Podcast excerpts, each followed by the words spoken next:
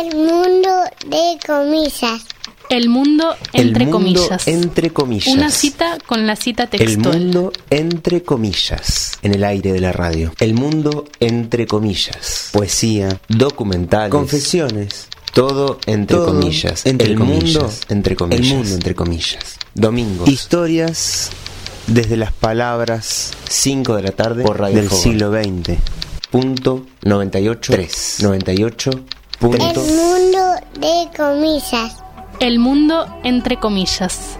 Una cita con la cita textual. Entrevistas, relatos, En el fondo, siempre es más interesante escuchar a un, a un escritor si lo entrevistan en la radio, poesía, eh, en la medida en que las pausas, confesiones, las equivocaciones, declaraciones. su, su respiración, to- todo eso es una cosa mucho más, más viva, una, una presencia más El mundo entre comillas. desagradablemente sentimental. Un estoy muy sensible. El mundo entre Ahora, cuando comillas. escribo, trato de, Todo No. entre de comillas. tener cierto pudor, ¿no? Como escribo por medio de símbolos, nunca me confieso directamente, la gente supone que esa álgebra corresponde a El mundo entre comillas. En el aire de la radio. El mundo entre comillas. Historias, entrevistas desde las palabras, literatura del siglo XX, Te voy a decir algo que se conoce muy poco. ¿no? documentales, textos, Creo que nadie conoce eso. ¿no? La CIA se presentó en mi casa. declaraciones, Eso estoy seguro. confesiones. Disfrazada de periodistas. Todo entre comillas. El mundo entre comillas. Sí, es una linda casa donde funciona una federación libertaria y Aquí comienza el mundo entre suponemos comillas. que es bastante hospitalaria porque gusta recibir gente. Abrimos comillas, Vamos, dos puntos. ardiente profeta de la aurora, por recónditos senderos inalámbricos, a liberar el verde caimán que tanto amo. Vámonos, derrotando afrentas con la frente, plena de marcianas estrellas insurrectas. El mar, la mar, El, el mar. mar, solo la mar. Abrimos comillas, el mar, la mar, el mar, solo la mar. Palabra de Rafael Alberti, que es nuestro invitado del día de hoy en, en el mundo, entre comillas, que se está escuchando bastante. Ahí se escucha perfecto, ahora sí. ¿Cómo les va? Bien.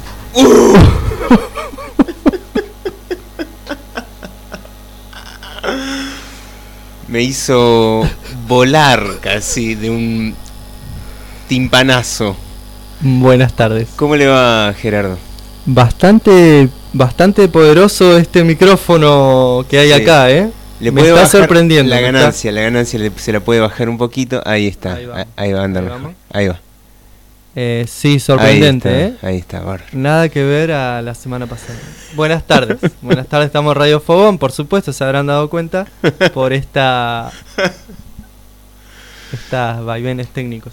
Sí, estamos en Radio Fogón en la 98.3, que es una radio comunitaria, hay que decirlo, hay que decirlo constantemente, porque las radios comunitarias tienen esta cosa, o no sé si, generalizar tanto, em, pero bueno, nuestra radio comunitaria tiene esas cosas, que somos personas comunes y corrientes que nos estamos aprendiendo eh, a manejar en la radio y que hacemos las cosas con, con, todo nuestro amor, pero muchas veces sin muchos conocimientos, entonces vamos adquiriendo las herramientas sobre la marcha y ustedes que están de aquel lado son los que tienen que, o las que tienen que eh, bancarse nuestro aprendizaje.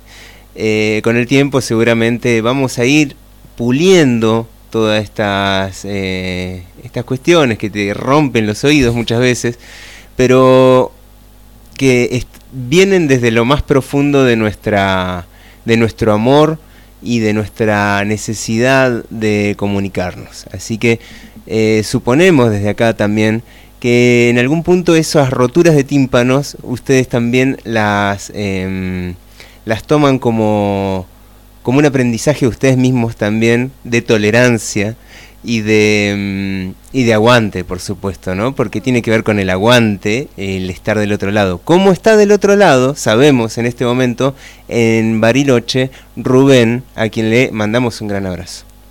Sí, eh, no está en Bariloche, pero anda por ahí, al parecer, al parecer. Bien. Y mm, bueno, lo que la gente del otro lado también debe tener amor, ¿no? Para, para escucharnos.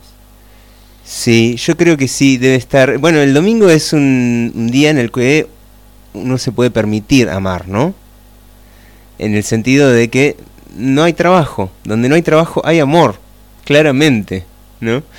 Eh, seguimos nosotros con nuestras este, estas formas de pensar que vienen a socavar un poquito esto de la cultura del trabajo y eso, pero bueno, las, las- lo hacemos para molestar un poquito. Bueno, ¿cómo le va Gerardo? Bien, bien, bastante bien. Eh, en un día apacible, podemos decir. Apacible. Tranquilo. eh, sin- ni mucho frío ni mucho calor, cero grados, podemos decir. ¿Cero grados?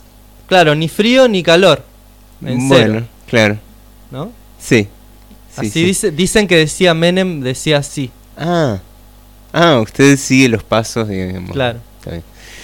Bueno, em, estamos aquí, decíamos en la 98.3, en Radio Fogón, en el mundo entre comillas, este programa que se dedica un poco a retomar las historias de algunos personajes eh, que podemos encontrar del siglo XX, siguiendo una línea muy rígida, temporal, en la cual eh, comenzamos desde 1899 y vamos siguiendo los nacimientos de determinados personajes. Comenzamos en 1899 con Borges, que nació en, en ese año. Seguimos en el año 1900 con el papá del Che Guevara y, pasamos una entrevista a Ernesto Guevara Lynch. Y luego continuamos con Severino Di Giovanni, que nació en el año 1901 y ahora nos adentramos en el año 1902 y vamos a hablar de la vida un poco de Rafael Alberti, un poeta em, y artista plástico que luego fuera comunista, que estuvo ahí y dentro de los próximos cuatro o cinco programas vamos a tener a todos personajes que estuvieron allí en la Guerra Civil Española. Porque en 1902 nació eh, Rafael Alberti, pero en ese mismo año también nacieron, nació Nicolás Guillén y en 1903 nació George Orwell, un escritor británico. Eh, en 1904 Pablo Neruda, en 1905 eh, Raúl González Tuñón. Y todos ellos confluyeron y en algunos casos fueron amigos entre sí en esta guerra civil, en esta resistencia que hubo para sostener la República en el medio de un intento de un intento que luego fue mm, dejó de ser un intento y tomó el poder, ¿no? Eh, de golpe de estado eh, el general Franco, ¿no? Así que en el día de hoy tenemos a Rafael Alberti, nos dejamos de perorata y comenzamos el programa. La mar, el mar, la mar.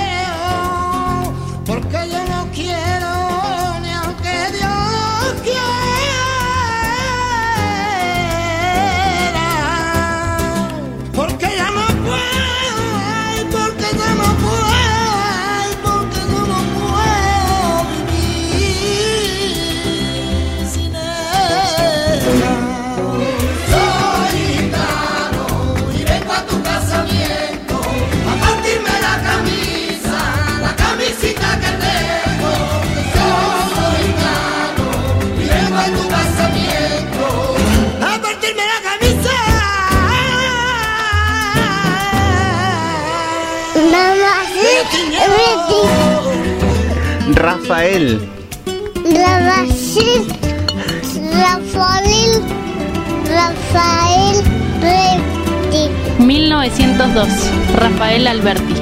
1902. Rafael Alberti.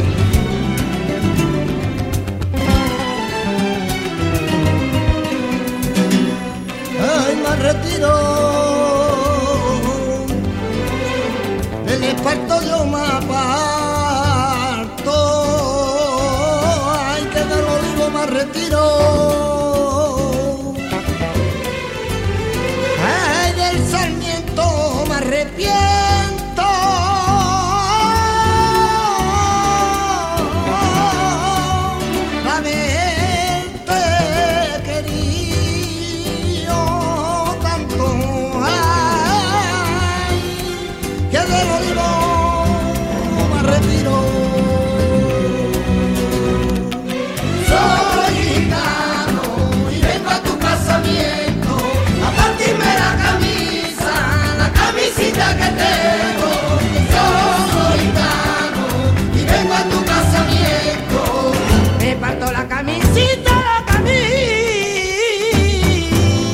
Así recita.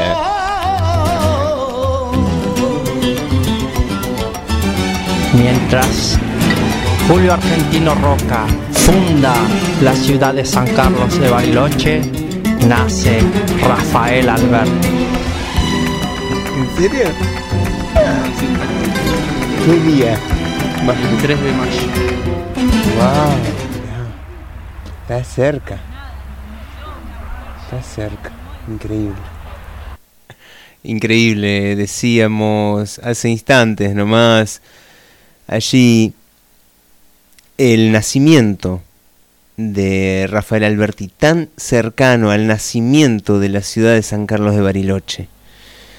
Estas cosas que van encajando, estos machimbres históricos, decíamos, ¿no? Esta especie de, de rompecabezas del mundo. Julio Argentino Roca decía, acá es San Carlos de Bariloche, pumba. Y ponía una bandera y ponía su propia estatua ahí, en el centro cívico, para que alguien algún día la agarre con una moladora o con varias moladoras y la tire abajo. Yo creo que lo debe haber hecho por eso.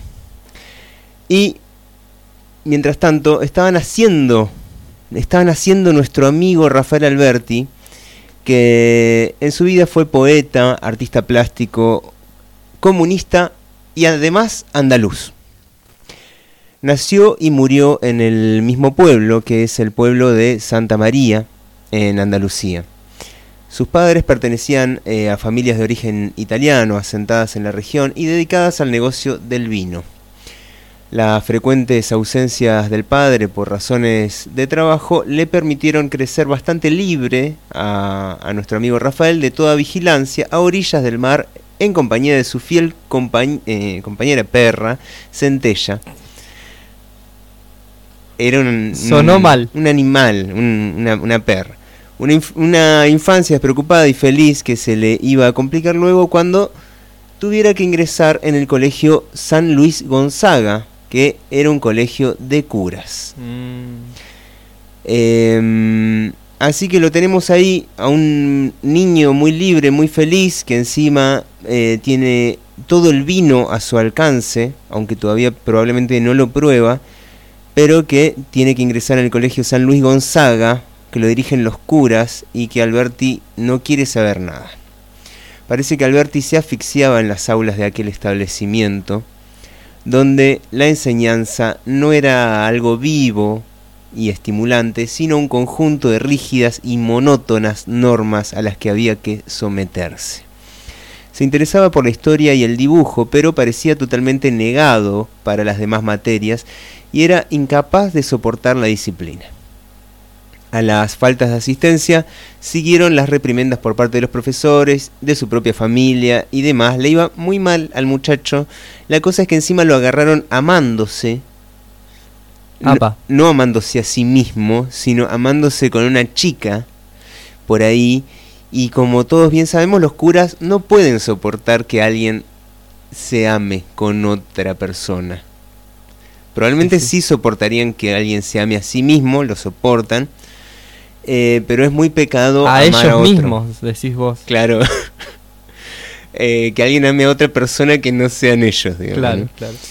Así que lo echaron de la escuela, no acabó el cuarto año del bachillerato y en 1916 fue expulsado. Mm, Muchacho que ya tenía unos 15 añitos y que le gustaban mucho las chicas. En 1917 la familia Alberti se trasladó a Madrid, donde el padre veía la posibilidad de acrecentar sus negocios. En realidad al padre lo tenía un- una empresita de, vinos y mm, aparecieron tres o cuatro marcas grandes y se morfaron a todas las empresitas de vinos chiquitas de los pueblitos de por ahí. Y eso fue lo que pasó y a él después lo tomaron como empleado al padre. O sea, al padre no, le, no se le acrecentaron los negocios, sino que lo convirtieron en empleado de una gran empresa de vinos.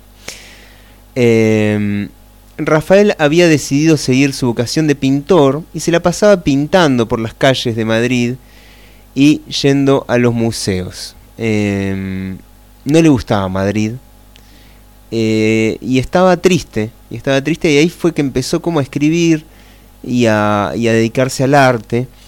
Eh, andaba vagabundeando bastante, a decir verdad, cosa que a su familia le empezó a caer un poco mal y lo empezaron a mirar con ojos de ¿cuándo vas a ir a laburar, queridísimo Rafa? O queridísimo Rafa. Rafita. Rafita. Eh, él hizo un intento de ayudar a su padre y a sus hermanos mayores en el negocio del vino, pero le tocó llevar mue- muestras gratis a las bodegas y fondas de otros pueblos.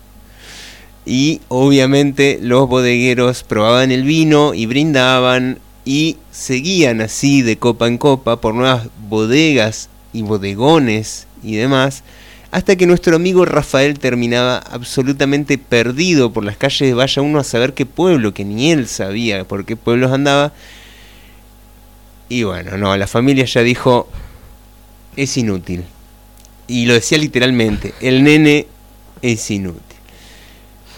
También qué idea. la- la- Claro. Le dan ese trabajo.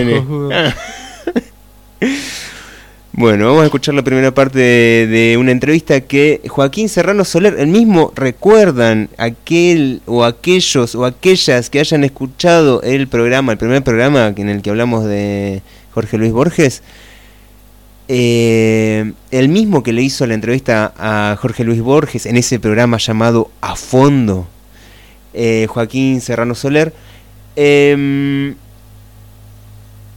le hace una entrevista a Rafael Alberti en el año 77, después de la muerte del general Franco, cuando Al- Alberti por fin pudo regresar de su exilio de 40 años. Aquí Rafael nos habla justamente de su niñez y su adolescencia. Después pegadito usted vamos... que recordemos un poco su vida, que recordemos que usted nace en el puerto de Santa María, en la bahía de Cádiz, en el año 1902, exactamente un día 16 de diciembre.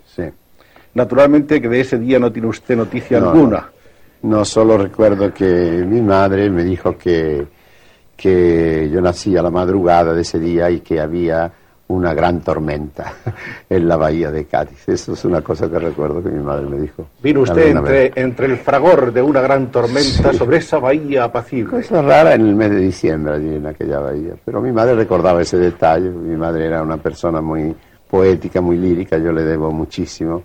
Mi madre eh, le gustaban mucho los jardines, conocía todos los nombres de las flores, eh, de las plantas, le gustaba, cosa extraña, el canto de los mosquitos, le gustaba quedarse dormida junto a un jardinero y que un mosquito le cantase, según ella, al oído.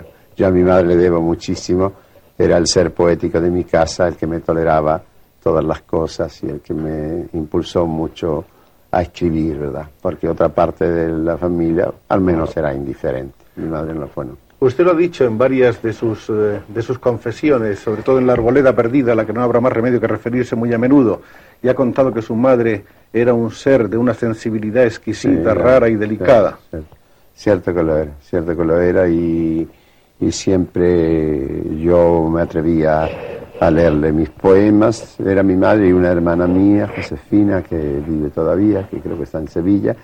a la que yo confiaba mis... eh, bueno, yo era pintor realmente, yo empecé a escribir muy tarde, pero la formación esta de eh, lírica de, de mi madre me contribuyó mucho a- al desarrollo de mi sensibilidad. Yo en el colegio más que nada mi ilusión era pintar. Yo casi nunca iba al colegio, iba a las playas a bañarme con otros amigos, alumnos, ¿verdad? Yo estaba externo en el colegio de la Jesuitas del puerto y salía a dibujar eh, caracolas, eh, carteles de la transatlántica que iban a América, eh, las calles del puerto, etcétera. Mi vocación verdadera era la pintura. Yo empecé a escribir muy tarde. Muy bien, usted fue el quinto de los seis hijos que tuvieron sus padres María y Agustín. Sí, yo soy el quinto. Éramos tres hermanos y tres hermanas. Mis dos hermanos han muerto y de varón quedo yo y mis tres hermanas que viven en España.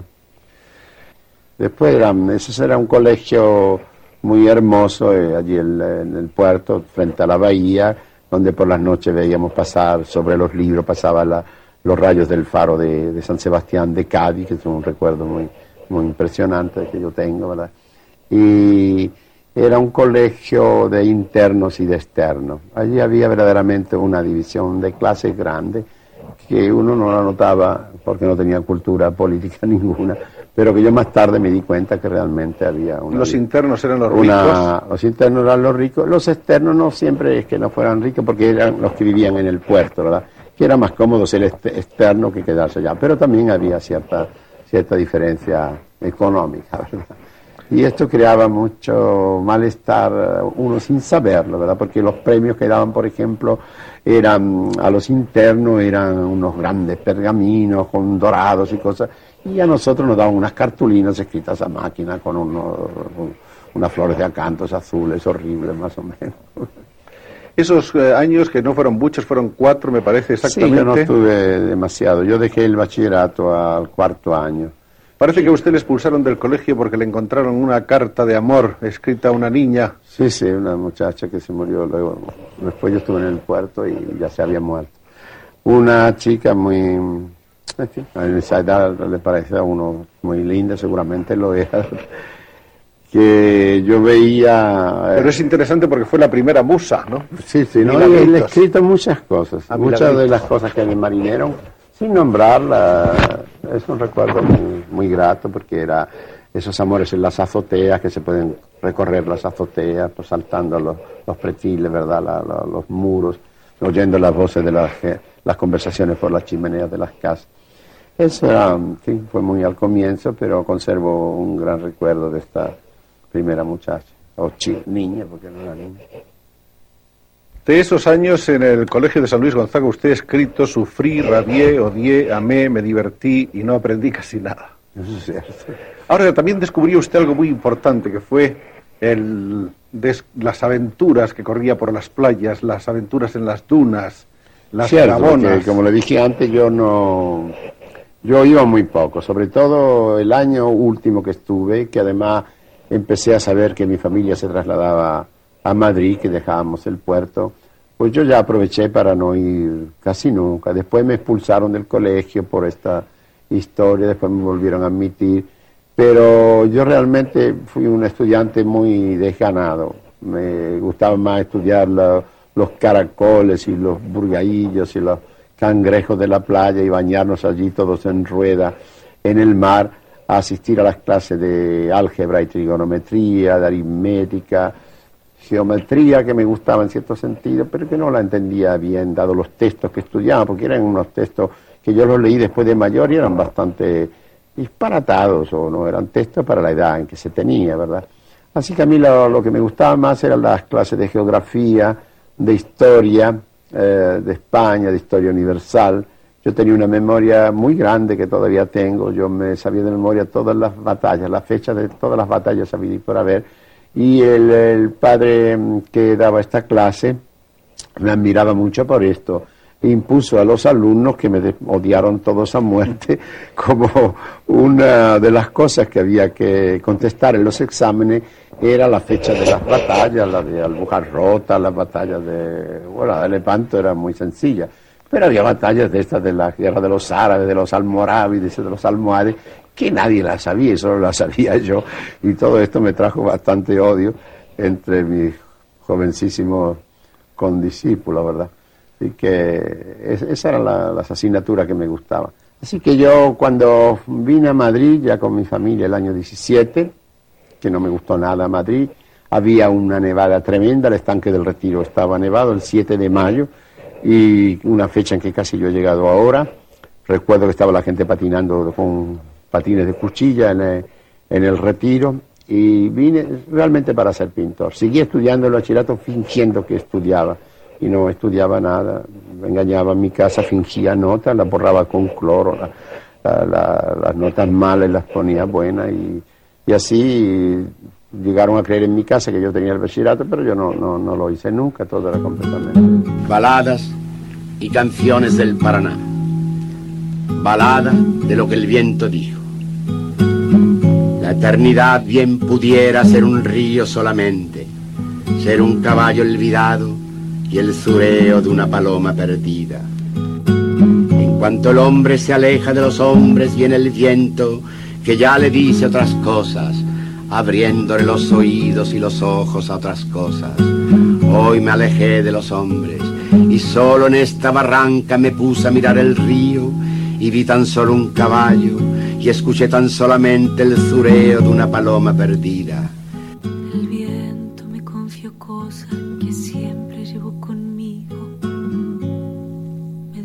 Imaginaba un barrilete y tres niños.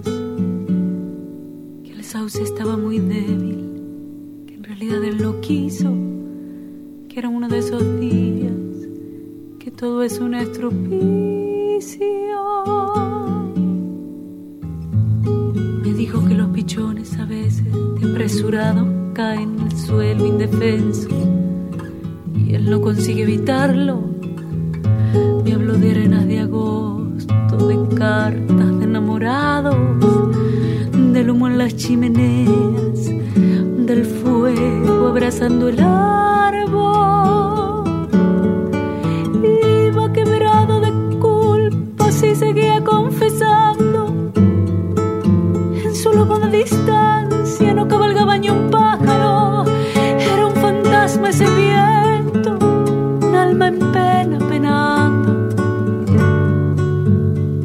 Y en ese telar de angustia tejió sus babas el diablo.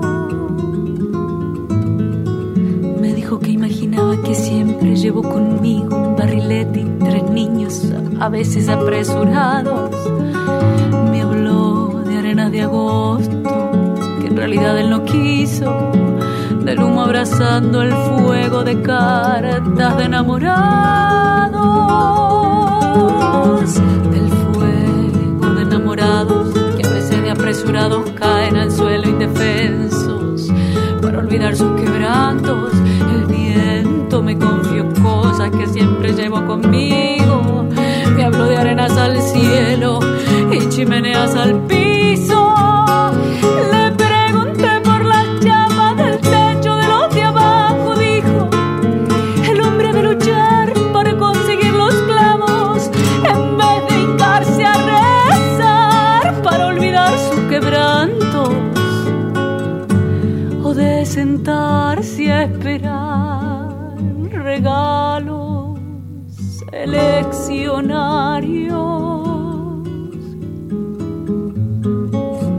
Me sorprendió la respuesta, pero no quise atajarlo. Que cuando lleva razón, vaya quien puede pararlo. Y el viento se acercó entonces como quien va de pasada y me dijo, la eternidad bien pudiera ser un río solamente, ser un caballo olvidado y el zureo de una paloma perdida.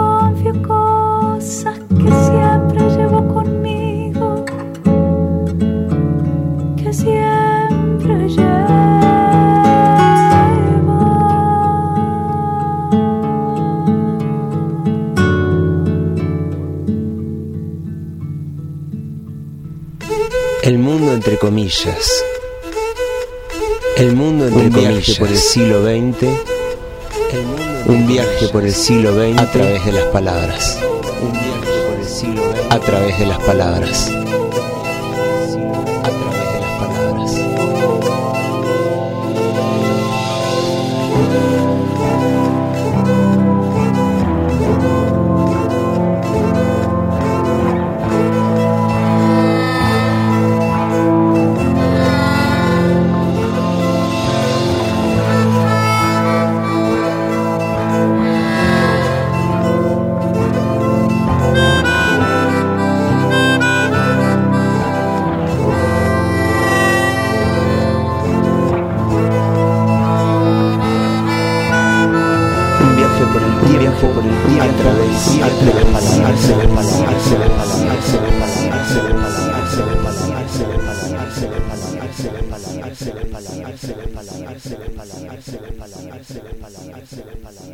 Ahí estábamos escuchando entonces a mm, Alberti, balada de lo que el viento dijo, acompañado por Luna Monti y Juan Quintero, cantando una canción de Liliana Herrero que se llama algo así como Confesiones del Viento, justamente, en la que el viento cuenta cosas.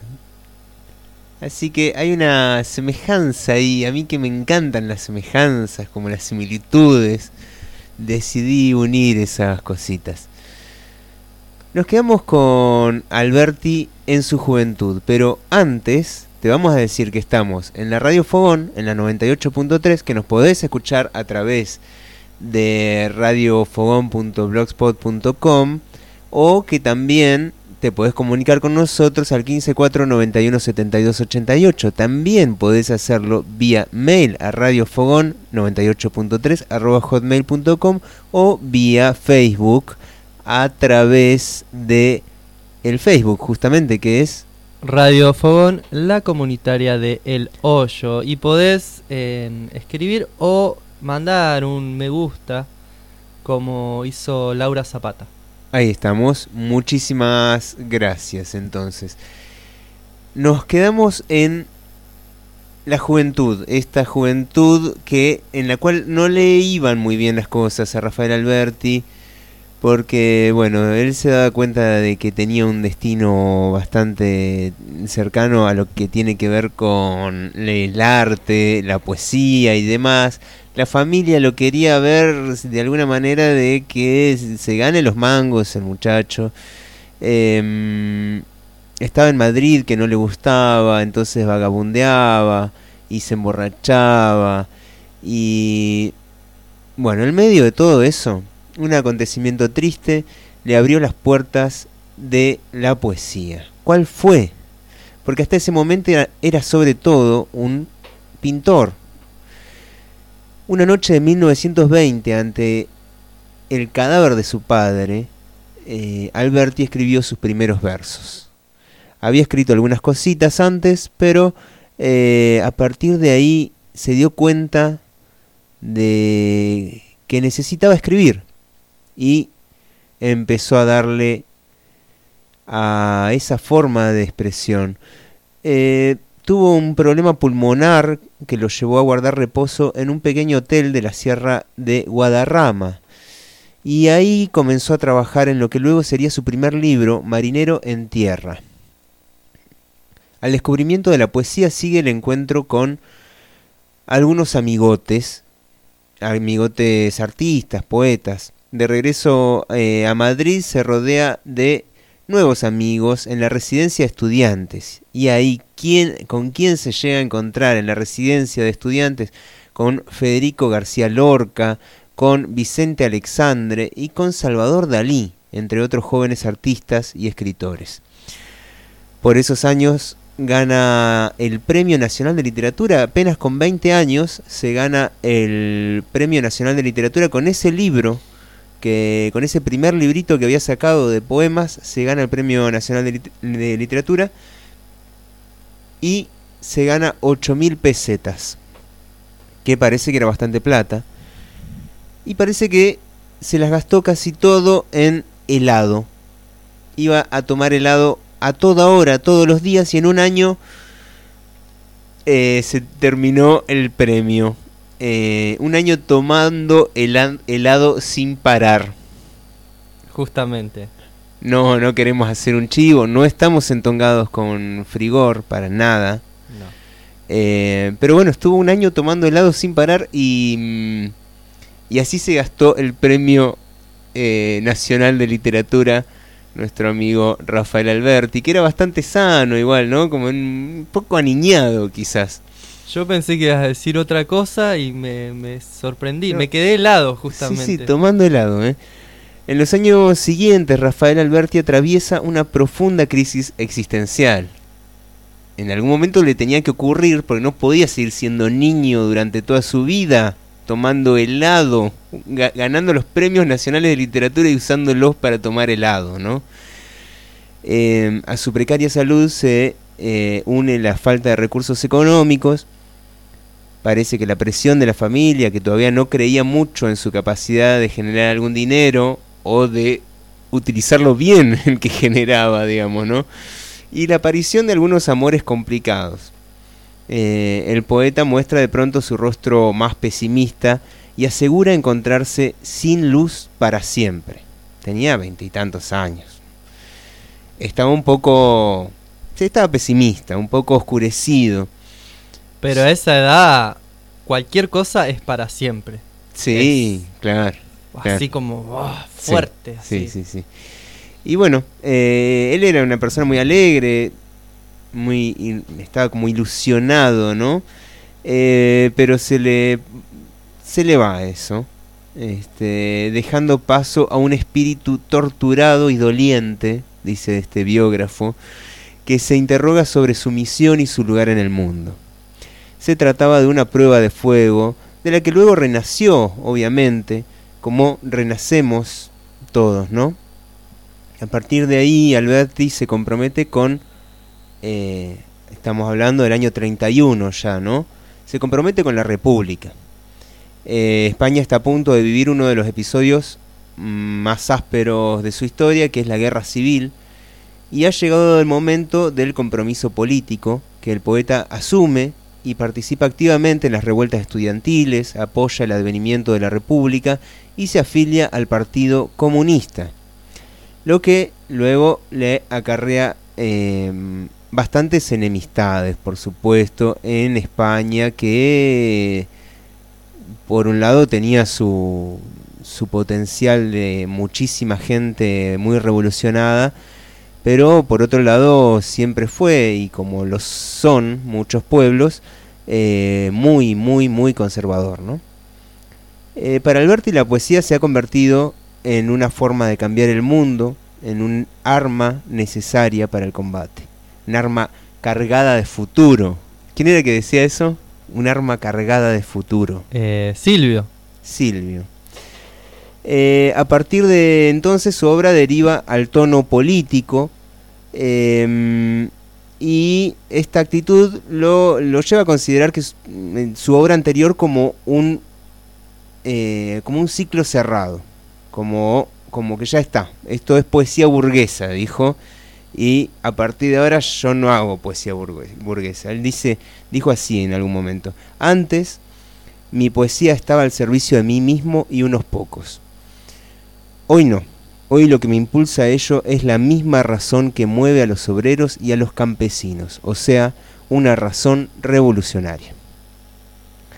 En 1930 conoce a la que luego sería su compañera de toda la vida, María Teresa León, eh, la mujer con la que compartió los momentos más importantes de su vida y que le dio un poco de claridad en toda esa angustia eh, que tenía con esto de los amores y que había, qué sé yo, ¿no?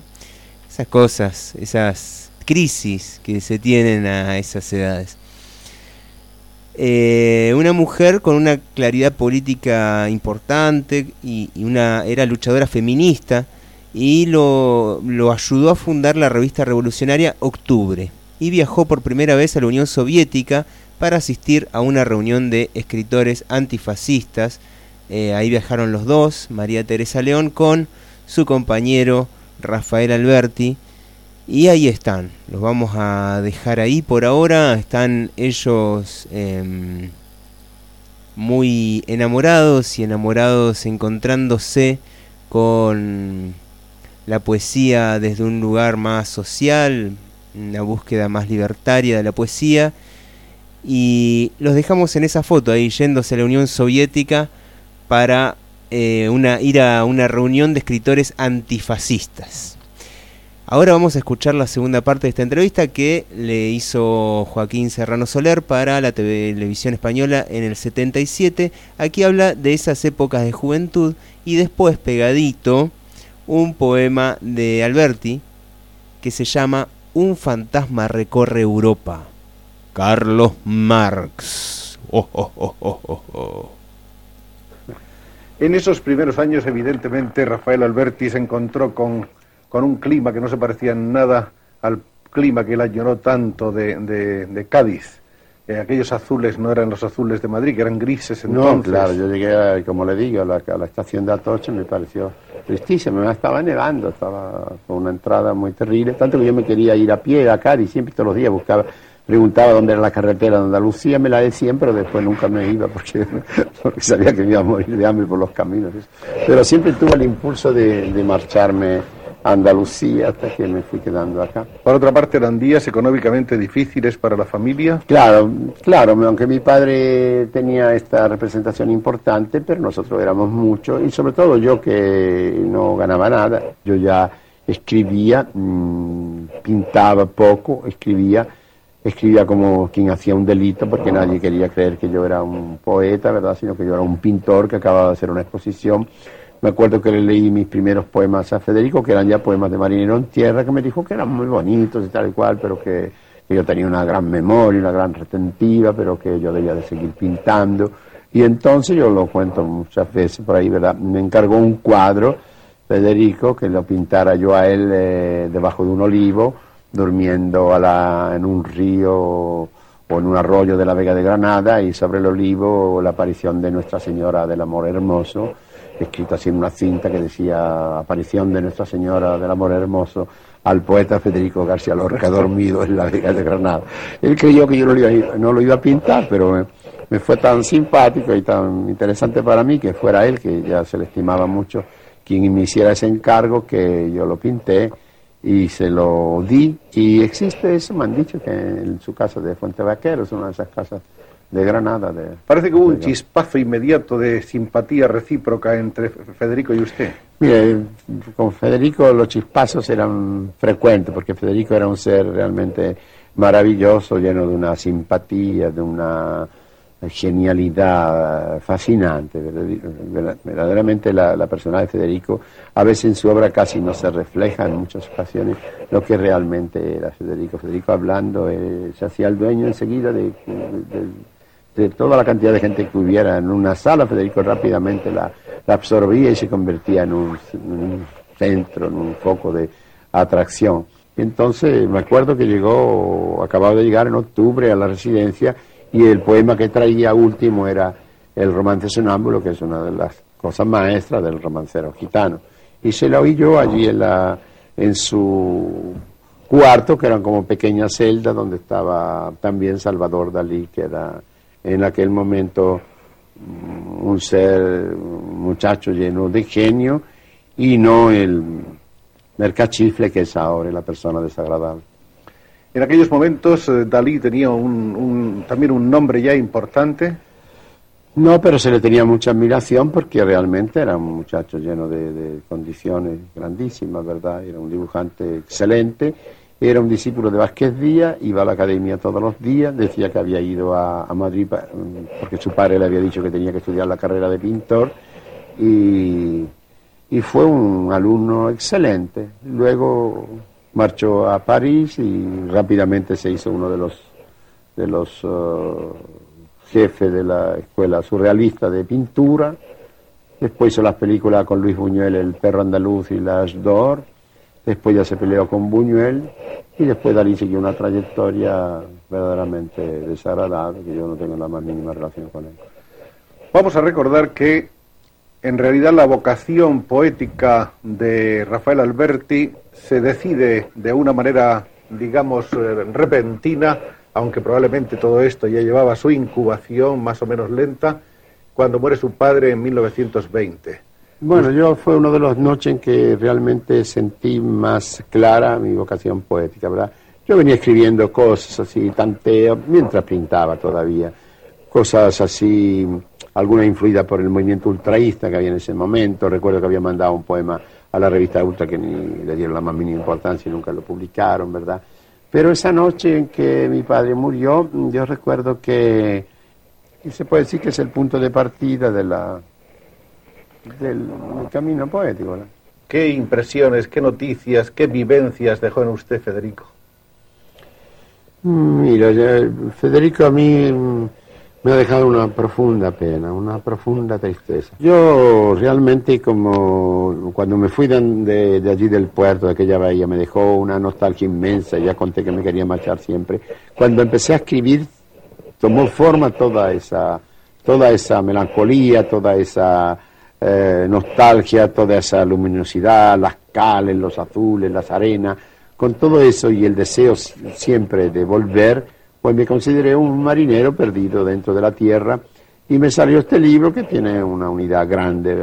El Alba de la Lady se publica en 1927 y en 1928 Rafael sufre una crisis no muy explicada a través de sus confesiones en la Arboleda Perdida. Una crisis en la cual deja la poesía por un cierto tiempo, trata de trabajar aunque fuera de albañil, cosa que sin embargo no consigue. Pasa una temporada en Tudanca, en la casa de José María de Cosío, y escribe eh, como fruto de esa época atormentada sobre Los Ángeles que se publicaría en el año 29. ¿Cuál fue realmente la génesis de esa crisis?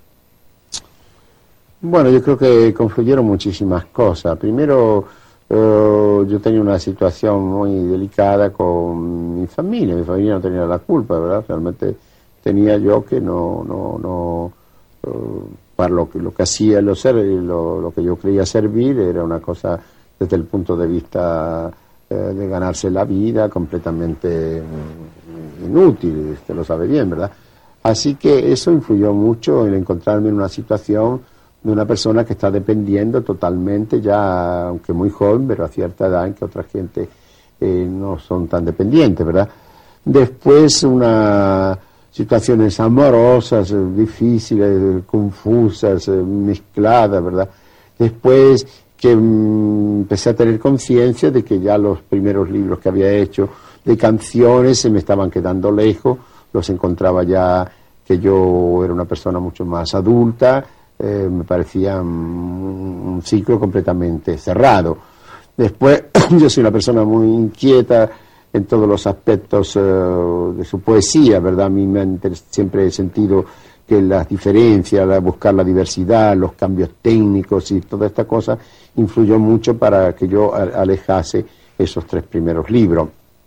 Entonces, eh, con todo este estado de espíritu, con el comienzo de las luchas eh, que pa- pasaban en España contra la dictadura de Primo de Rivera, eh, todo el movimiento estudiantil, que yo empecé a intervenir de una manera ingenua, con un desconocimiento absoluto, con poquísima conciencia política, pero yo sentía que realmente una llamada especial de, una persona que, que notaba que la tierra de España estaba temblando en cierta medida y yo eh, quería intervenir de alguna manera u otra, aunque fuera al comienzo de, de forma muy ingenua. Entonces surgió este libro de sobre los ángeles que no tiene realmente que ver realmente con los seres angélicos, aunque tiene que ver plásticamente en algunos momentos, pero que son formas del espíritu adaptable a tantos estados de ánimos diversos que yo pasaba, diferente, y surgió este libro y, y junto a él un libro Sermones y Moradas, que es muchísimo más duro, y rápidamente después yo intenté hacer ya un poema civil que se llama Con los zapatos puestos tengo que morir, poema muy anarquizado, muy de protesta, un poco por la protesta, de, de- insatisfacción, de vocabularios duros, encontré en, el español eh, todas las palabras más hirientes, las agrupé, las más desagradables, hice un poema así para, para molestar a la gente, para hacerle rayar las tripas, coincidiendo con las luchas que ya había en la calle. Esto de- después ya, cuando vino la República y todo eso, se me convirtió en, en un poeta ya camino de eso que yo llamé luego un poeta en la calle, ¿verdad? Pero fue un proceso perfectamente claro, no fue un salto obedeciendo a ninguna influencia especial, sino paralelo un poco a la historia de España de aquellos años. 1929 es muy importante para Rafael porque conoce a María Teresa León, que había de ser a partir de entonces eh, Sí, su, su compañera en la vida. Sí, yo la conocí en Madrid, ¿verdad? Y rápidamente simpatizamos y, y hemos hecho una vida en común eh, hasta ahora mismo, en todos los años de la guerra, todos los años de destierro tan largo, hasta este regreso aquí a España, a Madrid, después de casi 39 años de...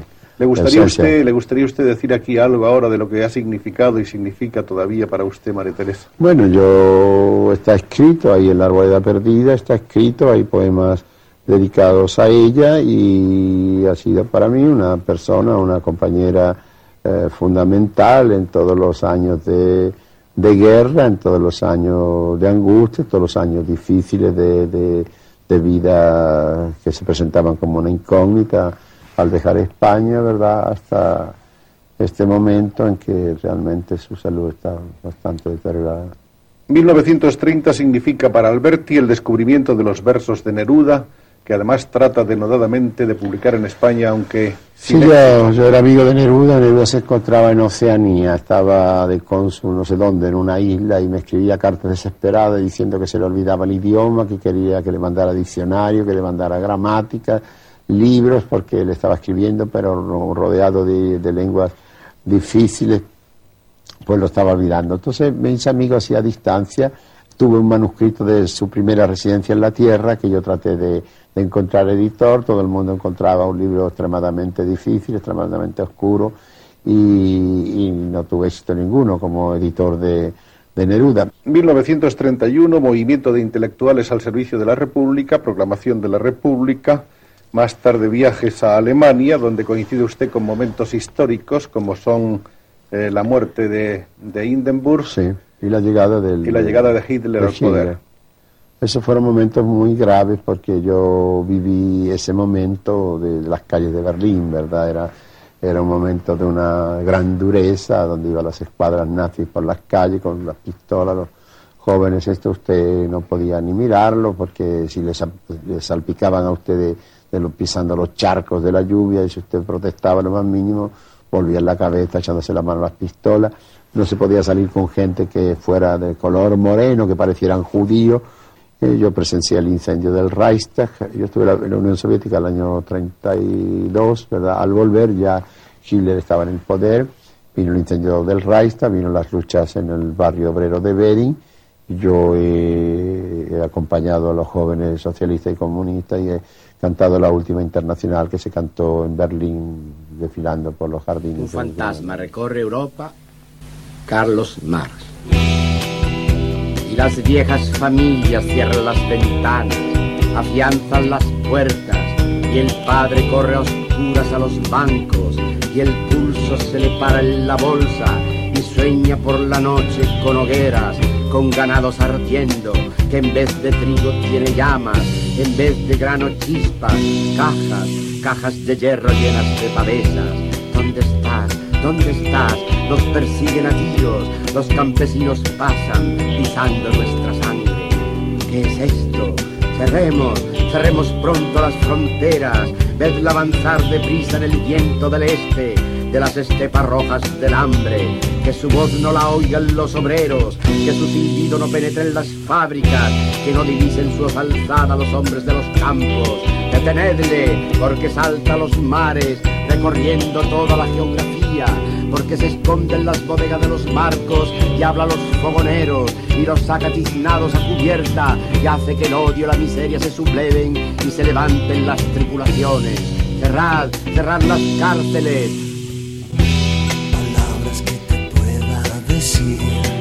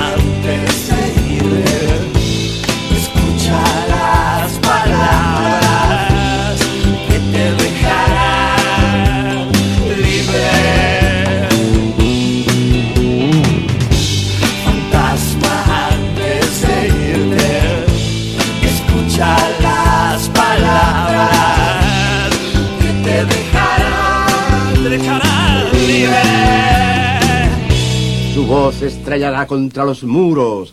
¿Qué es esto? Pero nosotros lo seguimos. Lo hacemos descender del viento este que lo trae. Le preguntamos por las estepas rojas de la paz y del triunfo. Lo sentamos a la mesa del campesino pobre, presentándolo al dueño de la fábrica, haciéndolo presidir las huelgas y manifestaciones, hablar con los soldados y los marineros, ver en las oficinas a los pequeños empleados y alzar el puño a gritos en los parlamentos del oro y de la sangre. Un fantasma recorre Europa, el mundo. Nosotros le llamamos camarada. palabras que te pueda decir la verdad o mentir. Corazón que quiera vibrar, un colchón, un canto.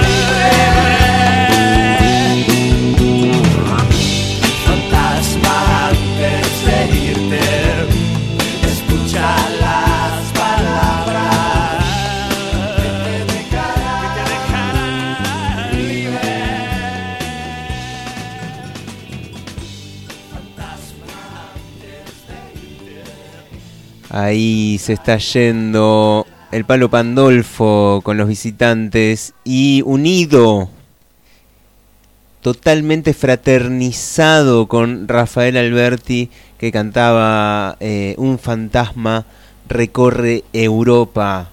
Dos puntos. Carlos Marx.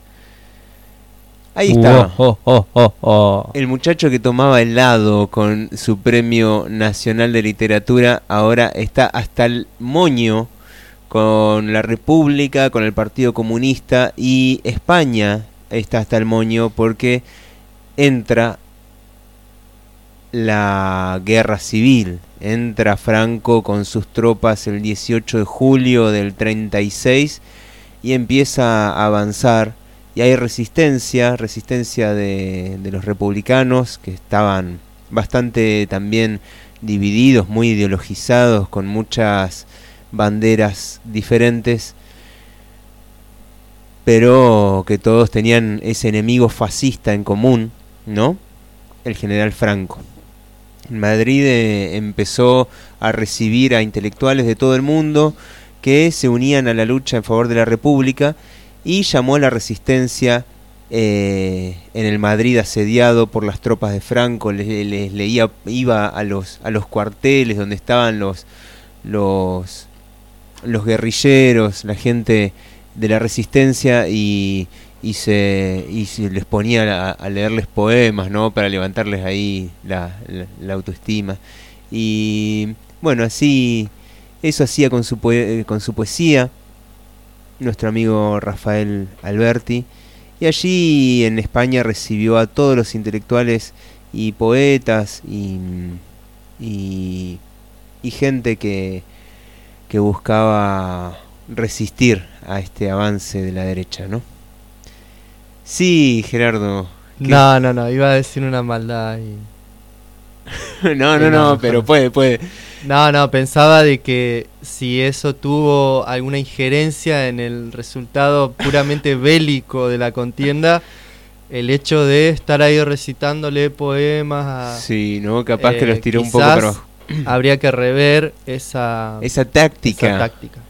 Quizás los tiraba un poco para abajo a los guerrilleros en vez de... eh, bueno. Es así. A los brigadistas. A los brigadistas. Justamente, ahora vamos a escuchar un poema de Alberti que se llama A las Brigadas Internacionales que habla justamente de estas brigadas que llegaban de todas partes del mundo, de gente consciente, eh, que se acercaba a luchar contra el fascismo, contra Franco, y esto viene acompañado con un tema de la raíz. A las brigadas internacionales.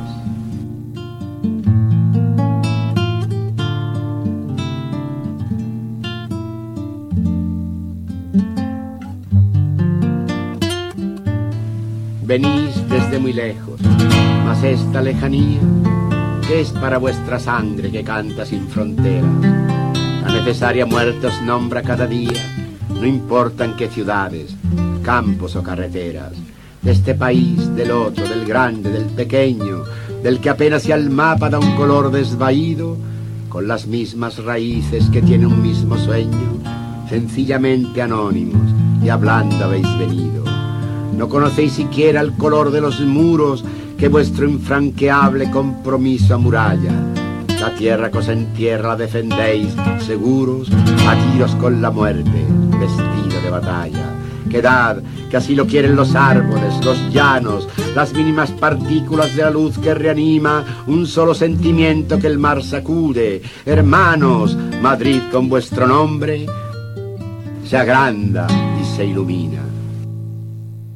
Eran años de ilusión y banderas de morado, los versos de los símbolos, gritos de Lorca y Machado, obuses que roban el sueño.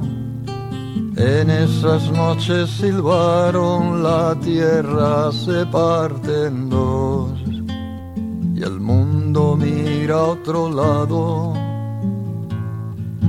Guernica llora, sangra el corazón, la libertad es pecado, brigada Lincoln y de munición, pero no habla castellano.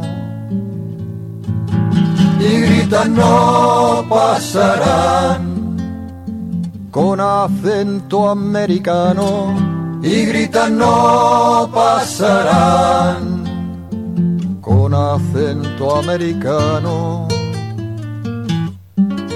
A las brigadas internacionales.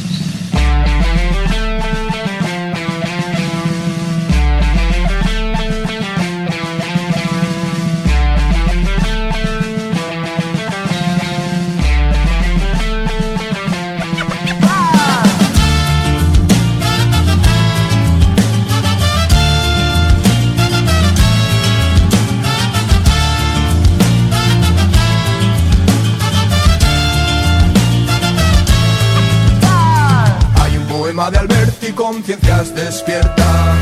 Primera línea del frente, Carmela, no vuelvas. El Ebro huele a derrota, pero no cuelgues tus botas. Mañana vendrá a buscarte, suenen las trompetas.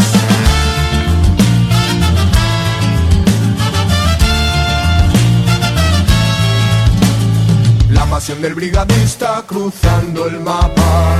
Para siempre quedará la foto de capa. Abandonado al exilio en aquella cuneta. Mañana vendrá a buscarte, suenen las trompetas.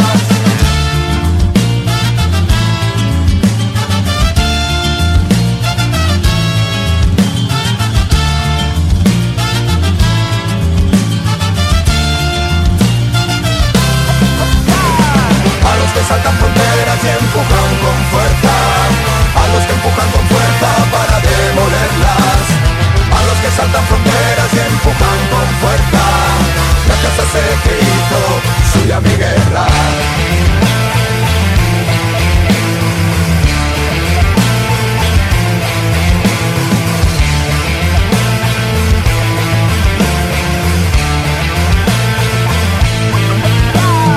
Pero caía la noche y solos tras el muro.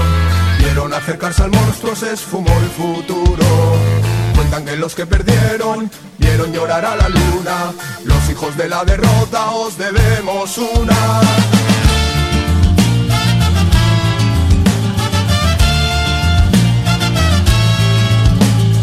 La pasión del brigadista cruzando el mapa.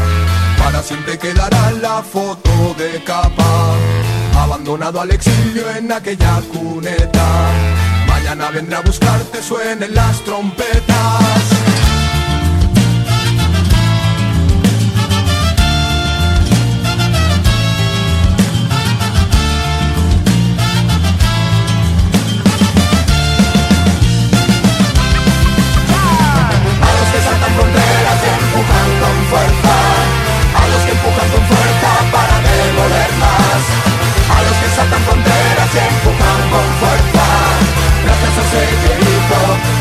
A los que saltan fronteras empujan con fuerza. A los que empujan con fuerza para demolerlas. A los que saltan fronteras y empujan con fuerza. Gracias a ese hizo suya mi guerra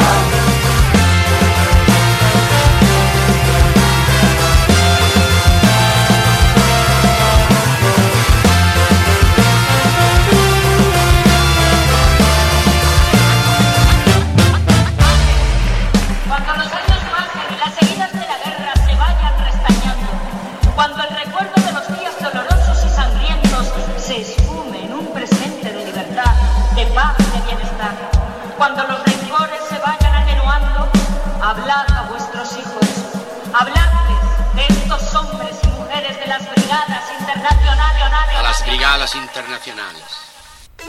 El mundo entre comillas. El mundo entre Un viaje comillas. por el siglo XX. Un viaje por el siglo XX. A través de las palabras. Un viaje por el siglo XX. A través de las palabras.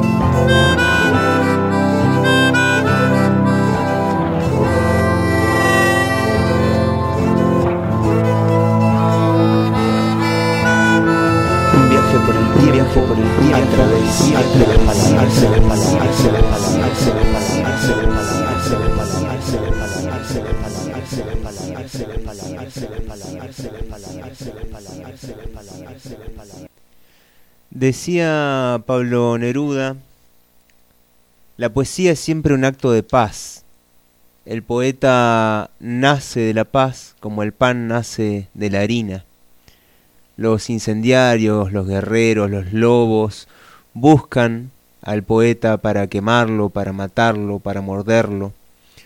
Un espadachín dejó a Pushkin herido de muerte entre los árboles de su parque sombrío. Los caballos de pólvora galoparon enloquecidos sobre el cuerpo sin vida de Petofi. Luchando contra la guerra murió Byron en Grecia. Los fascistas españoles iniciaron la guerra en España asesinando a su mejor poeta, a Federico. Rafael Alberti es algo así como un sobreviviente.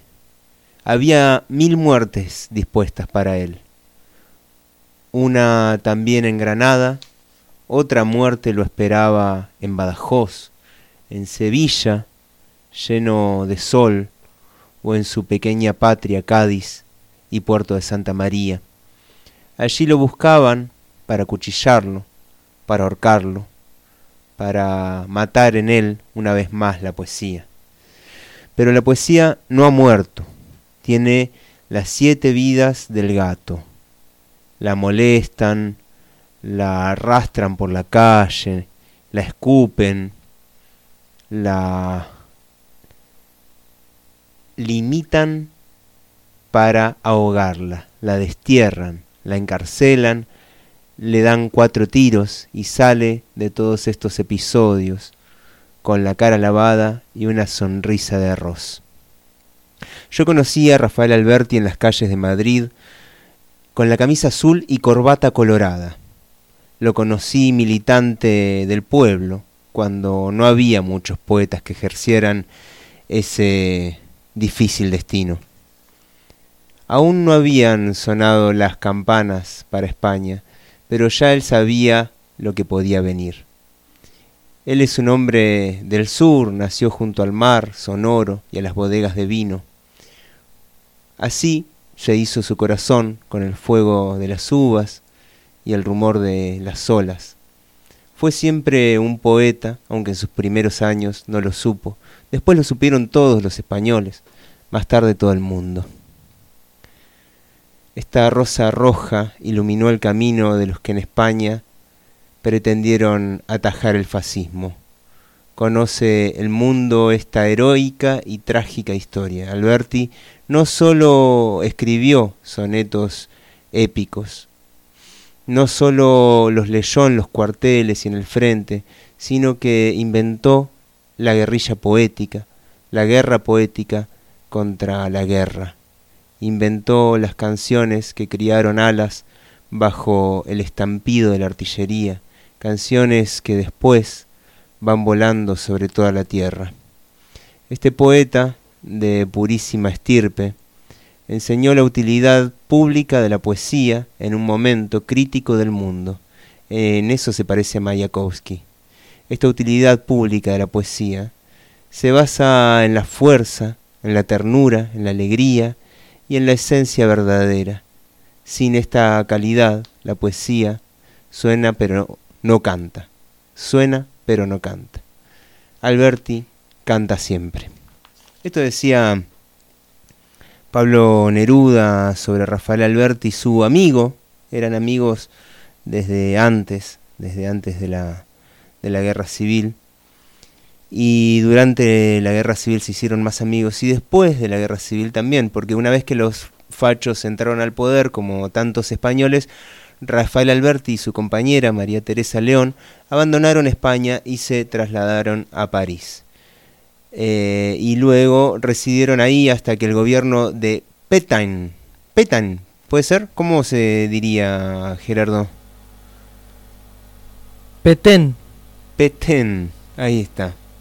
El gobierno de Petén, que los consideraba peligrosos militantes comunistas, les retiró el permiso de trabajo.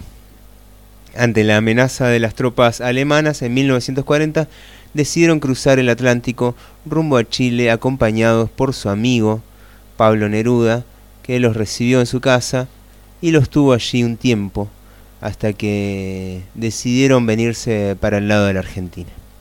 Ahora vamos a escuchar un poema de Alberti a Pablo Neruda, eh, escrito días después de la muerte del chileno y del golpe militar de Pinochet, porque el golpe de Pinochet, que se parecía tanto a Franco, en, fue el 11 de septiembre de 1973 y apenas 12 días después murió Neruda. Algunos dicen que murió de muerte natural, de tristeza, otros dicen que a causa que lo asesinaron. Así que vamos a escuchar este poema rabioso de Alberti a su amigo Pablo Neruda. Con Chile en el corazón, a Pablo Neruda. No dormiréis, malditos de la espada, cuervos nocturnos de sangrientas uñas, tristes cobardes de las sombras tristes, violadores de muertos, no dormiréis. Su noble canto, su pasión abierta, su estatura más alta que las cumbres, al unísono libre de su pueblo, os ahogarán un día. No dormiréis. Venid a ver su casa asesinada, la miseria fecal de vuestro odio, su inmenso corazón pisoteado, su mano pura herida. No dormiréis. Sin embargo, en mis ojos una pregunta existe. Y hay un grito en mi boca que mi boca no grita. No dormiréis porque ninguno duerme. No dormiréis porque su luz os ciega. No dormiréis. No hay oído en la tierra que oiga mi queja triste, abandonada en medio de la tierra infinita. No dormiréis porque la muerte es solo vuestra victoria. No dormiréis jamás Se muere el universo de una calma agonía. porque estáis muertos. Con Chile en el corazón. A Pablo Ahí estaba eh, No con- dormiréis, malditos de la espada. a Chile en el de corazón, decía Rafael Alberti, enojado por la muerte de su amigo en el 73. Y, pero bueno, el exilio de Rafael Alberti fue largo. No regresó a España hasta el año 1977, después de haber vivido en Buenos Aires y también en Roma. En Buenos Aires estaba eh, cuando fue la Revolución Cubana, por ejemplo, y en Roma estaba cuando asesinaron al Che Guevara. Anduvo mucho por Cuba, fue muy amigo también de Nicolás Guillén, nuestro citado a declarar de la semana que viene, y había conocido al Che de chiquito en Argentina, y cuando también, como con, como con su amigo Pablo Neruda, cuando se enteró de la muerte del Che, esto decía. A Ernesto Che Guevara. Al amanecer, algunos ojos ya eran de la oscuridad Te conocí de niño. y huyeron hacia las tinieblas del ayer con un puñado de semillas por sembrar, con un puñado de promesas por crecer. Allá en el campo aquel de Córdoba, Argentina, jugando entre los álamos y los maizales. Pero salió el sol y se elevó sobre la tierra siempre más, secando el frío nocturnal, dando calor, regocijando al mundo con su prodigar, irguiendo al viento un poderoso corazón Las vacas de las viejas quintas, de amar. no te vi más. y solo subió, saltando las montañas, traspasando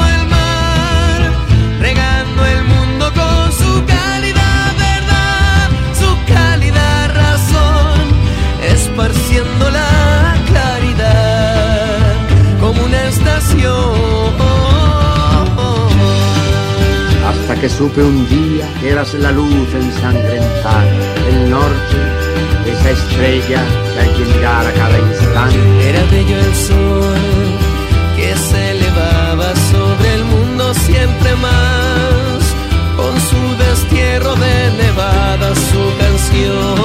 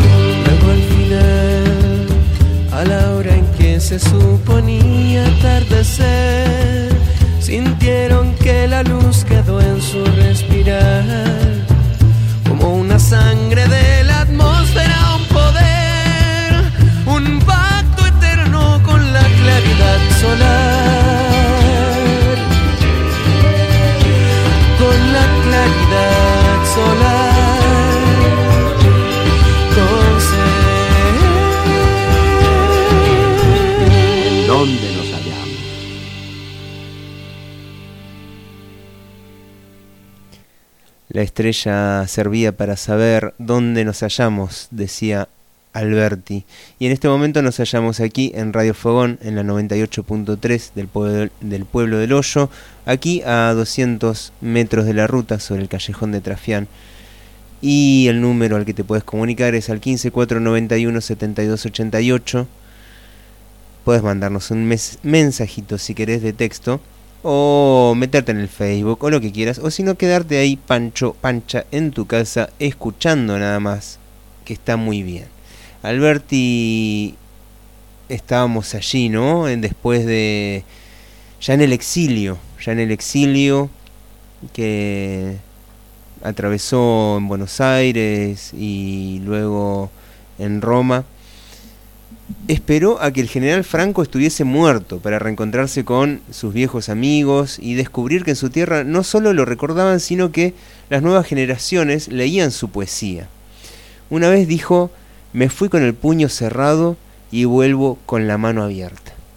Estaba, estaba contento de volver porque se sentía querido en su lugar y justo un par de meses después de su regreso fue que lo entrevistó este Joaquín Serrano Soler que le hacía entrevistas a todo el mundo de todo el de todos los palos y con todos quedaba bien Eh, vamos a escuchar esta- la tercera parte de esta entrevista donde habla entre otras cosas del exilio y de su regreso y después pegadito nomás un poema que se llama algo así como ¿Qué quiere el general?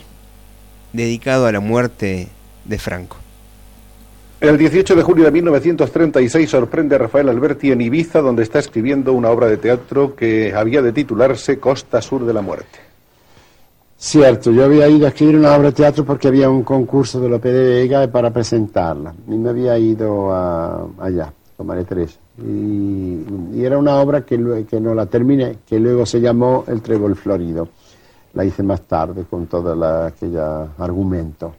Y yo estuve allí, bueno, estuve 23 días porque surgió el levantamiento del 18 de, julio y yo no pude salir. Allí se sublevó un, un comandante Mestres eh, y nos buscaron para meternos presos. A nosotros nos salvó una higuera, porque en Ibiza las higueras son enormes, profundas, como de noche, ¿verdad? Donde caben los ganados, caben debajo, una higuera maravillosa del Mediterráneo. Estaba allí metido en la negrura, en la noche de aquella higuera, cuando vimos que llegaba la Guardia Civil a, a un molino de vela que vivíamos muy precioso, ¿verdad? Llamó, nos encontró y se fueron. Y gracias a la higuera estoy aquí hablando esta noche. En 1937 publica de un momento a otro un libro de poesía e historia. Durante la guerra conoce naturalmente a Hemingway, a Luis Aragón, a André Malraux, a Picasso. Dicen que estuvo usted viendo cómo Picasso pintó el cuadro Guernica. Yo a Picasso lo había conocido ya el año 32, ¿verdad? Y habíamos sido muy amigos rápidamente, ¿verdad? Y había estado con él, había conocido a Braque, a otros escultores, a Lawrence, gente muy amiga de Picasso. Pero en el año 37 yo vine a París eh, para organizar un congreso de escritores que hubo, un congreso de guerra, y era el momento en que mm, el- el- la República había sido invitada a la exposición internacional que había en París. Así que se había creado el pabellón de la República por un gran arquitecto eh, Sert, eh, Luis, Luis Laca- catalán, Sert. y, y- y Luis Lacasa. Y allí me- fue donde Picasso expuso el Guernica por primera vez. Y yo vi como Picasso en sus estudios de, de Grand Augustin eh, estaba pintando el Guernica de una manera minuciosa, había hecho, estaba todo empapelada la, la sala, que era como esto, más grande, con los bocetos hechos a carbón de los caballos, de los toros, de los brazos, una cosa extraordinaria. Después ya se expuso. El 6 de marzo de 1939 comienza, después de haber caído Cataluña, comienza el exilio para, para Alberti. Eh, fue en un pequeño avión en la salida desde Alicante. Desde Elda, desde o Monóvar. desde Monóvar Sí, de Monóvar. Un avión pequeño que había bajo unos olivos. Que le llevó a Orán, ¿no? Fuimos a Orán, allí nos dieron permiso, fue una odisea bastante grande y llena de peligro porque este avión al pasar el Mediterráneo había sido tiroteado por la flota de Mussolini con balas trazadoras y luminosas, ¿verdad? y todo eso se tiene mucho miedo. Cuando pasa no se tiene ningún miedo, se tiene luego después cu- cuando se cuenta. De ahí fue usted a Marsella en un barco en el que iba gran cantidad de refugiados Sí, españoles. no, no tanto, pero en fin, algunos que le dieron permiso para ir de Orán, porque los que llegaron después ya no fueron más a Francia y se quedaron allí en los campos de concentración los españoles, que muchos luego formaron la división Leclerc con, con los franceses.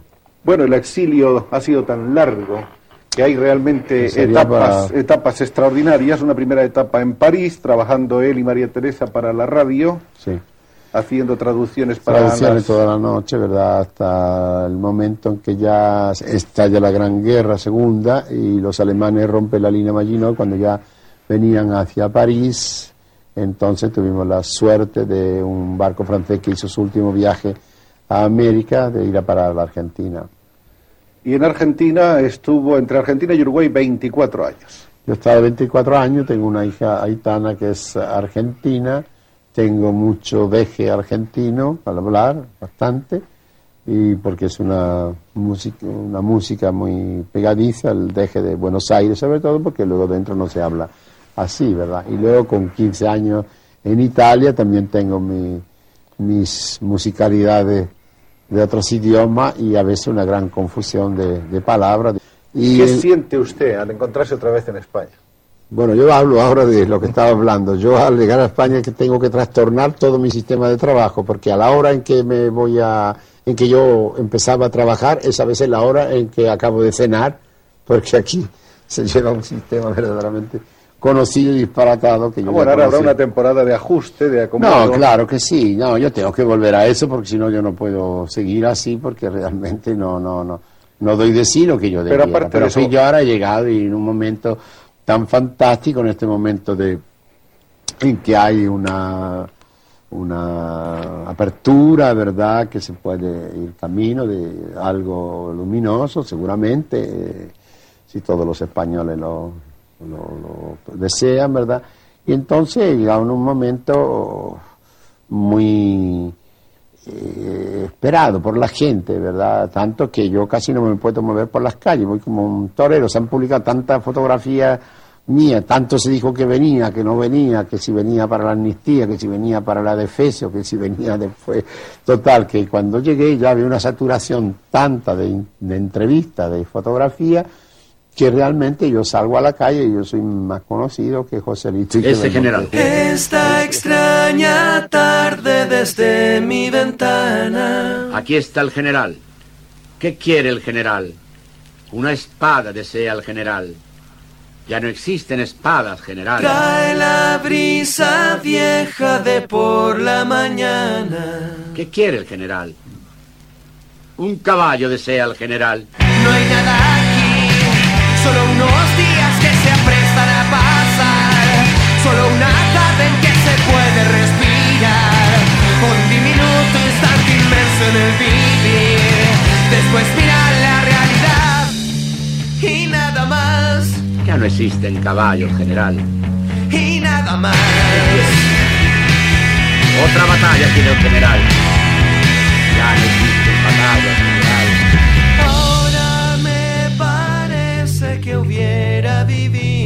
¿Qué quiere el general? Un amante desea el general. Un caudal de siglos por viejos caminos.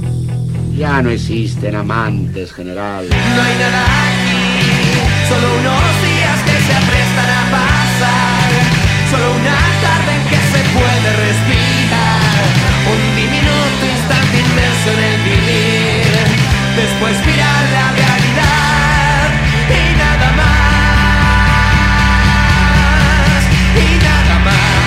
quiere el general? ¿Qué quiere el general? Un gran tonel de vino desea el general. Ya no hay tonel ni vino, general. general. ¿Qué quiere el general? Un buen trozo de carne desea el general. ¿Qué quiere el general? Ya no existen ganados, general. ¿Qué quiere el general? general? Beber agua desea el general. Ya no existe más agua, general. ¿Qué quiere el general? Dormir en una cama desea el general. Ya no hay cama ni sueño, general. ¿Qué quiere el general? Perderse por la tierra desea el general. Ya existe la tierra. ¿Qué quiere el general? ¿Qué quiere el general? Morirse como un perro desea el general. ¿Qué quiere el general? Ya no existen los perros, general. ¿Qué quiere, el, general? ¿Qué quiere el general? ¿Qué quiere el general? Parece que está mudo el general. Parece que está Parece mudo que no general. existe el general. que Parece que no general. existe Parece el que general. se ha muerto el general. Parece que ya ya ni como un perro se ha muerto el que ya ni como un perro se ha muerto el general sin el general. El mundo destruido ya sin el general. El mundo destruido ya sin el general. El mundo destruido ya sin el general. El mundo destruido ya sin el general. El mundo destruido ya sin el Va a empezar nuevamente sin ese general.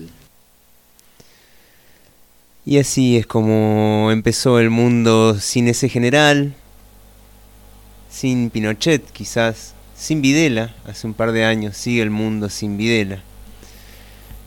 Sin Franco, a partir de ese 75 que murió. Pero bueno, también nacen otros, ¿no? y se va reinventando la historia pero también nacen otros poetas y también nacen otros revolucionarios y también nace gente consciente y la historia se va reinventando día a día.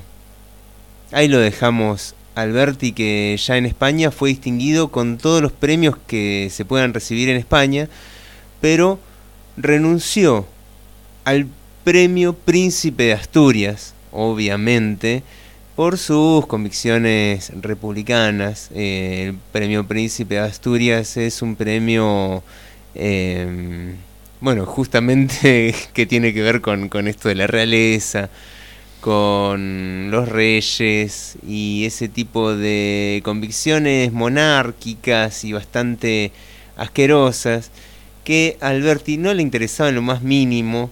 eh, porque ya se podía comer todos los helados que quisiera con todos los otros premios que había ganado, o si no, eh, podía comerse los helados, no le importaba, porque ya era viejito y probablemente ya los helados no le gustaban.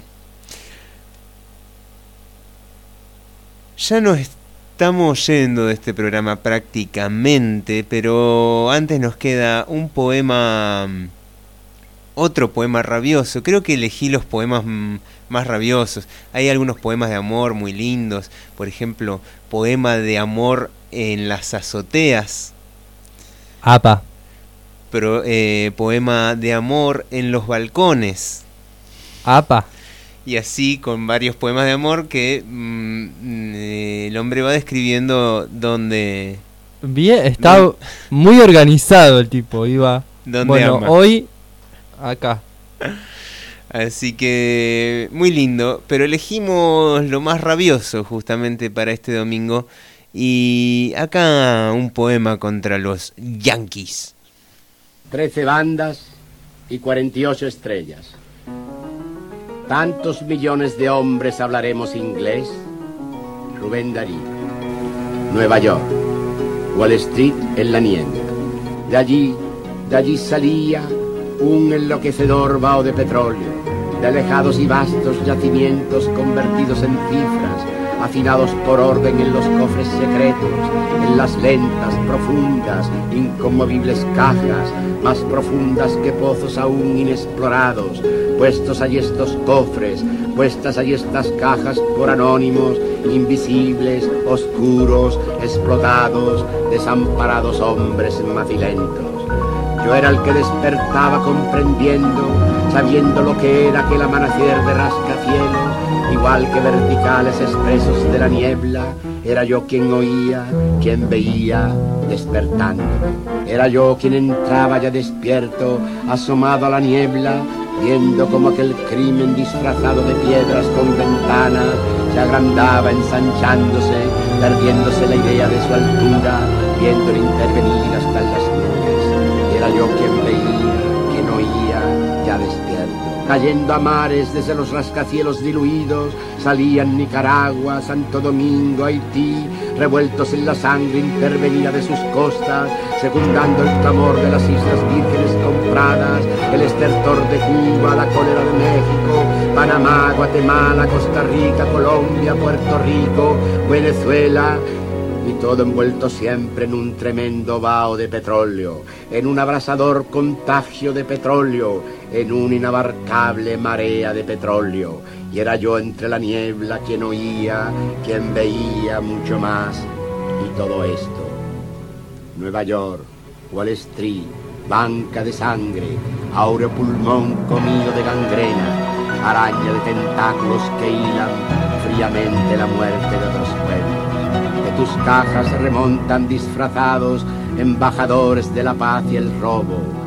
Tu diplomacia del horror quisiera la intervención armada hasta en los astros, zonas de sangre donde solo ahora ruedan minas celestes, lluvias vírgenes, más aún por América arde el pulso de agónicas naciones que me gritan con mi mismo lenguaje entre la niebla, tramando tu mortal sacudimiento. Y hace un día tus trece horizontales y tus cuarenta y ocho estrellas blancas verán desvanecerse en una justa, libertadora llama de petróleo. El mundo entre comillas. El mundo entre Un viaje comillas. por el siglo XX. Un viaje por el siglo XX. A través de las palabras. Un viaje por el siglo XX. A través de las palabras. A través de las palabras.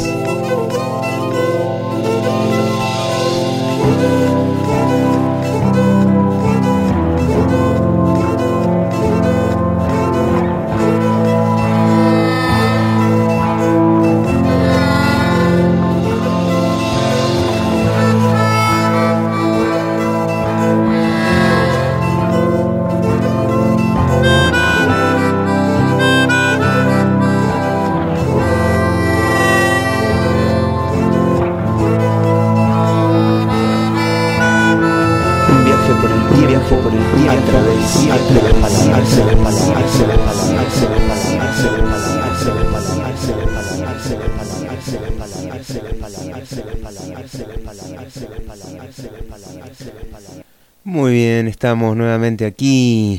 Se nos está yendo el programa, se nos está yendo la tarde. En breves instantes nada más va a empezar a hablar muy rápido y muy constantemente y de muchos temas a la vez. eh, don Quique Pessoa, que ya está golpeando la puerta de Radio Fogón y no se la queremos abrir. Eh, así que está ahí afuera. Eh, le dijimos que espere un rato. Y nosotros nos vamos yendo. Eh, nos queda contar que este hombre, Rafael Alberti, murió a los 97 años, en la madrugada del 28 de octubre del 99. Hace muy poquito, tenía 97 años. Yo vi una, una entrevista que le hicieron ahí, cerquita, y era muy difícil, digamos, no, no se iba a poder pasar porque eh, prácticamente ya ni hablaba y, sí, cuando alguien, cuando el, el entrevistador le, le preguntaba cosas, como que le iban narrando cosas de su vida, y él decía, sí, qué hermoso, y, y como que esas eran sus reacciones, ¿no? Qué linda la vida, o, o- o pequeñas este, exclamaciones así como recordando, em, pero no llevaba el adelante el recuerdo, se lo iban, se lo iban recordando, ¿no? Eh, así que bueno, elegimos esta otra de cuando tenía unos 75 años y que, y que contaba con bastante lujo de detalles este, su vida. Así que este hombre murió plácidamente, dicen, plácidamente, de la misma manera en que nació y en que vivió y en que tomó helado, eh, ahí en el mismo pueblito en el que nació y en el que este, creció y en el que tomó helado y en el que no pudo estar buena parte de su vida justamente por el exilio, por esta cosa tormentosa que es el exilio, eh, con esta cosa fantasmagórica, ¿no? Que es el exilio, que tiene que ver con estar y no estar, como me decía recién el Gera, y que y esta imposibilidad de volver realmente, ¿no? De, porque cuando volvés no es lo mismo, porque uno no vuelve eh, a lo que era, vuelve uno más viejo, el lugar es diferente, las cosas por las que te fuiste ya no existen, justamente por eso te dejaron volver, ¿no? Y ahí, ahí quedó el hombre, eh, junto a las playas de su infancia, junto a las playas que mm, miraba, junto al mar ese de sus primeros amores, eh, en los techos, en las azoteas, en los balcones y demás. Allí fueron esparcidas sus cenizas en el, en el mar de Cádiz. Y bueno, este programa entonces fue dedicado para él.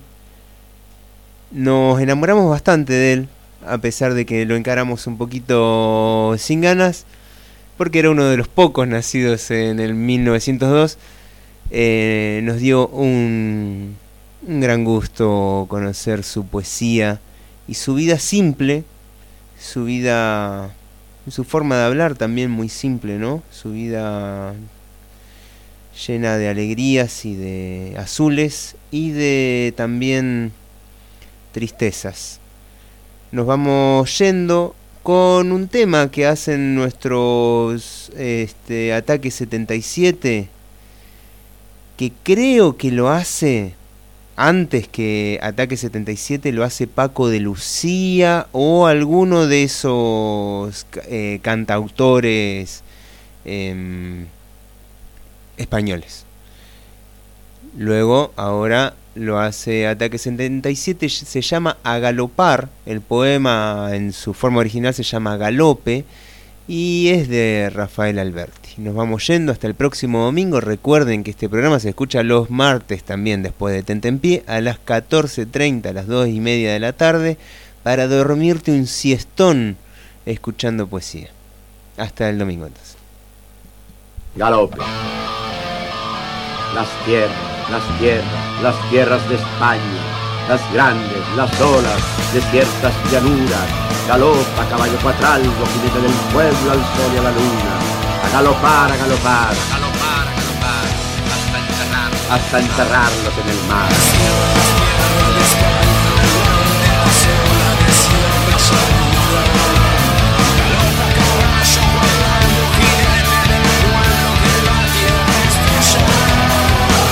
Galopar,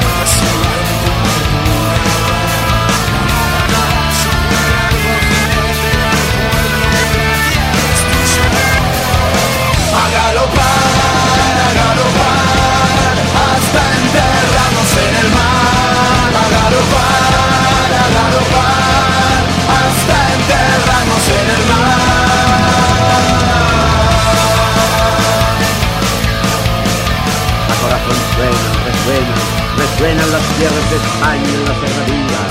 Galopa, jinete del pueblo, caballo cuatralgo, caballo de espuma. A galopar, a galopar, hasta enterrarlos en el mar. Nadie, nadie, nadie, que enfrente no hay nadie, que es nadie la muerte si va en tu montura. Galopa, caballo cuatralbo, jinete del pueblo, que la tierra es tuya. A galopar, a galopar. Bla, hasta bla, bla, bla, enterrarlos. bla, bla, bla, bla, bla, bla,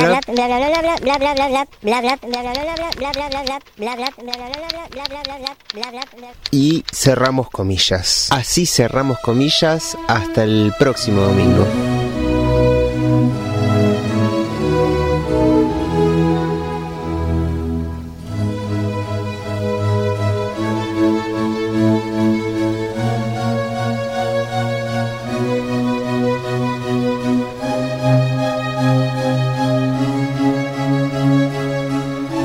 cerramos comillas. Hasta el próximo domingo a las 5 de la tarde por Radio Fogón.